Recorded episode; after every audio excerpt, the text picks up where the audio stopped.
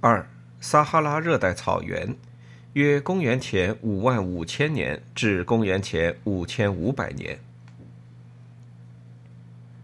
如今这里是一片灼热的荒芜之地，黄沙漫天，正适合太阳神女儿那毁灭性的威力来施暴。但很久以前，撒哈拉却是大片的热带草原，广袤又葱绿，横跨北部非洲，从西海岸直到东海岸。降雨带在不同的时间周期进一步向北方推移。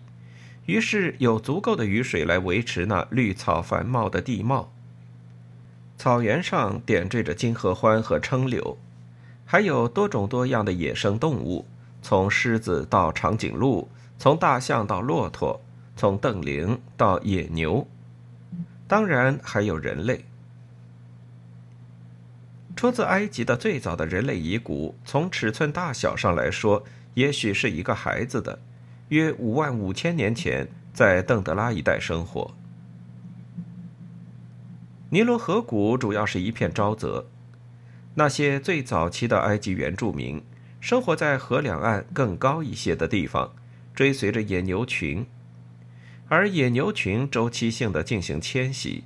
在大草原上到处移动，人们也就跟随其后。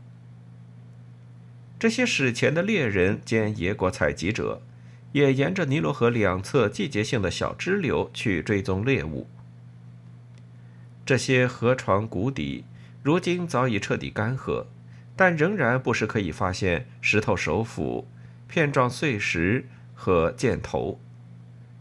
这些东西对早期埃及人的生存至关重要，不仅在这个世界，而且看起来在来世、在阴间也一样重要，因为早在三万年前。这类人工造物就已被放入墓中作为陪葬。至公元前两万五千年前后，这些早期人类在诸如基纳这些地方建立起了狩猎营地，烧煮用火和所捕获猎物的骨头，这些遗迹在当地已被发现。一些动物大约一万九千年前。被刻到埃德夫附近基尔达那里的砂岩上，成为整个北非地区有史以来最古老的图像绘画。这个尼罗河沿岸的拉斯科洞穴岩画，重点凸显了野牛的巨大身形，栩栩如生，看似就要从石头表面上冲出来一般。此外，还有瞪羚、河马、鸟、鱼类。以及风格化的女性轮廓画像，代表了埃及人在描绘自我形象方面最早的尝试。在卢克索，尼罗河西岸的高原上，也进一步发现了早期人类活动的更多遗迹，尤其是在一个谷地，就是如今众所周知的女王谷的顶部，那里有描绘奶牛和猩猩的岩画。由此也表明那是女神哈索尔的家。据信，女神是通过谷底顶部那个子宫一般的洞穴，赋予死者生命或让其再生，而偶尔从这里涌出的白花花的洪水，也被视为是眼见为实的证据，说明后来被人们冠以大洪水之名的哈索尔，确实存在过。如此哗哗涌出的洪水，仍然能够在几个钟头内将干枯的谷地变成恣肆激荡的水流，而类似的情形也能在埃及的东部沙漠中发现。如今干旱荒芜的哈马马特谷地，本意其实是浴场众多的河谷，在大约一万两千年前，这谷地间是一条畅通的常规水路。在连接尼罗河与红海的若干线路当中，在离两边都相距数百英里的地方，那里谗岩嶙峋的地表间有着反复出现的岩画图像，显示配有多把橹桨的船只跟着上方高悬的孤星天狼星航行。而另有一幅图像被描述为世上最古老的地图，很可能被用来在这个复杂的地域环境中帮助导航。不过，整个撒哈拉地区最丰富的图像资源还是在埃及的西部沙漠中，距尼罗河六百公里，位于吉尔夫凯比尔及大墙的这处高原之内。在瓦底苏拉，也即岩画谷，岩石洞窟的庇护之下，有众多的人类形象，他们在奔跑、追猎、舞蹈，还从母牛腹下直接喝奶。这些岩画正被描绘在埃及神庙建筑地图上最早期的洞天圣所的内部，揭示了古代埃及的开端。那些图像是如此生动且效果惊人，一见之下，阻隔在古代无名艺术家和现代观看者之间的那八千多年历史，仿佛突然消失。那些细小的线条画人物中，有些可以看到是伸出了胳膊腿儿在游泳，在沙漠中间，在名字恰如其分的游泳岩洞中扑腾玩水，浪花四溅。这些线条画所代表的人们曾定期来到这里的湖边，这个湖确曾存在于瓦底苏拉，并成了当时原住民社交往来的一个焦点场所。二零零二年，更多游泳交友的参与者被发现就在附近的野兽洞窟，有大约八千种动物和人类造型刻在岩壁上，而且图像是刻在一个墙纸背景上的。那墙纸是由艺术家们将红色颜料涂在手掌间印到岩壁上构成的。这类手印与石刻图案相交叠的确凿印记。在靠东边、更接近尼罗河谷的几个遗址上被发现。遗址在法拉夫拉绿洲和首印岩洞中都有，而后者所在的那个谷地则如此偏僻，因此在地图上几乎从未被明显的标示过。然而，首印岩洞中的首印图案是最值得关注和最强有力的证据之一。表明了早期埃及人与热带草原、内陆非洲之间的关联。那些生活在这一广袤空间中的原初居民，对野牛群的依赖也是相似的。在埃及西南部紧靠苏丹边境的地方，夏季的降雨曾形成大湖，吸引动物以及追随这些动物的游牧民前来。其中最大的是纳布塔湖。位于尼罗河以西约六十公里。早在公元前八千年前后，那里就已有人放牧野牛群。野牛群是一种行走的肉食储藏柜，或者说是走动的血库，为人们提供牛奶和血液，使其形成人体所需蛋白质，就像如今他们仍然为东非的马赛部族所做的那样。但是，既然野牛群也代表着部落的财富，所以大部分肉食还是要通过猎杀瞪羚、野兔和鸵鸟，以及通过约公元前六千年从近东引进的绵羊和山羊种群得到。及至彼时，原先的游牧部族已经在大湖边建立起永久定居点。椭圆形的屋舍是用撑柳树枝和兽皮搭建的。他们有炉炕来烤制食物和加热取暖，有研磨石用以处理谷物，有地窖存储食物。当地窖发掘出来的时候，里面还遗留着小米和高粱、植物块茎与水果残迹，还有鸵鸟蛋，蛋很大，一只便可以供八个人进食。蛋壳还可以用来作为珠子饰品。不过，纳布塔湖边新石器时代的居民依然要严重依赖每年一度的夏季雨水。雨水何时再次更新和补充他们的给养，则需要精确预测，这对他们而言也至关重要。于是，千百年来所积累的天文知识水准之高，令人叹赏，就在这里派上了用场。让人们借助星象航行以及制作最基础的时刻地图的相似技能，被用来帮助他们创造出一件高度创新的计时装置。将窄窄的砂岩石块安置在一个直径约四米的小圆圈中，就构成了纳布塔湖原石阵。尽管比斯通亨制的巨石阵要小得多，但这个版本则早出现了两千年，是世界上已知最古老的日历。这也是执迷于太阳的埃及人所发明的第一个日历。这些人通过天文研究，发现了阳历年的规律周期。在我看来，他们的计算方法比希腊人的更出色。后来的一个希腊历史学家曾这么表示认可。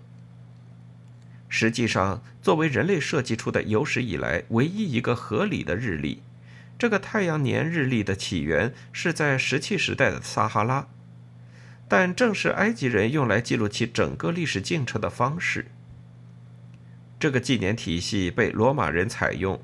然后又得到天主教官方认可，最终变成了如今在西方国家依旧被普遍应用的日历。纳布塔什镇日历中最大的那块石头对准了夏至日的位置，标志着雨季的开始。那时，人们一起会聚集到这个神圣地点。来聚焦关注那些对游牧部落具有实用价值又有象征意义的事件：死亡、水、牛、太阳和星辰。紧靠着日历遗址有一座高高的沙丘，仍然覆盖着大堆的牛骨，表明雨季的开始会伴随着屠宰仪式。人们珍视的野牛群很少见的被宰杀。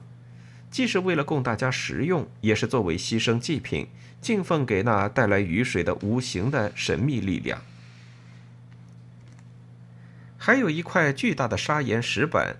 雕刻成轮廓线条风格的母牛造型，或许是被用作祭品牛的替代物，而这也是整个埃及已知最早的大型石雕作品的例证。也有一些土丘顶部安置有石头。每块巨石重达两吨，这也许标志着土丘是纳布塔湖这一带知名人物的墓葬。有些石头被打磨成带有拟人形肩膀的样子，暗示这石头相当于是石碑，也许就代表着墓中的死者。跟日历原石阵的石头一样，这些石头也被精心摆放，朝向北半球和那些拱极星的方向。那是天空中最亮的星辰，从来不会坠落。后来，这些拱极星被称为是不灭的星辰。这些独块巨石对纳布塔湖的聚居者有着重大意义。石头是从距离超过一英里的一座采石场运来的，这就意味着要投入大量的时间和努力，还需要有令人赞赏和高程度的组织与合作。公元前六千年前后，人们就能协同工作，完成如此难度的项目。因此，显然聚居在纳布塔湖的人们是汇聚和共享了当时既有的全部技能和认知理念，而这些智慧反过来又触发了其他的技术进步，从野牛群的驯化养殖到非洲已知最早的陶器生产。然而，到了大约公元前五千五百年。降雨带逐渐向南方推移，随着雨水减少，热带大草原的范围也随之缩小。居住在剩余草原地带上的新石器时代最后一些居民，他们的踪迹可以在拉姆拉山丘及沙山的湖边找到，而那里离纳布塔湖仅有二十公里。这是一个看上去和睦安宁的社群。可以判断存在于公元前五千年。这里的人口混合了地中海与撒哈拉以南的族群，代表他们那丰富多样、欣欣向荣的物质文化。他们有碎石和花岗岩工具，有用动物骨头和鱼骨做成的配饰，有陶器烘烤用具和碗盘，还有各类石器物品。从闪长岩材质的器皿，到用红彩闪烁的云母片岩做成的精致罗非鱼，打孔之后作为首饰，让女性悬挂佩戴。这些原材料是从远方西奈半岛和红海岸边运来的，这一事实倒是挺有趣的，因为做出来的东西大部分纯粹是用于个人装饰。对于我们而言，要理解这类文字诞生之前的文化，这些饰品作为一门失传在外的语言所残留下的词汇，实在是最佳途径。拉姆拉山丘的那些令人大开眼界的居民，尤其喜欢大量的珠子饰物。珠子的材质有红玛瑙、绿玉髓、蓝绿松石、黑闪长岩、白石灰岩与鸵鸟蛋壳，同时配上动物牙齿、鸟类骨头和来自红海边的贝壳，戴在手臂、腕部、腿部、脚踝、腰间、脖子和头部当饰品。这些鲜明的鼻子和嘴唇也有纽扣状饰物来装点，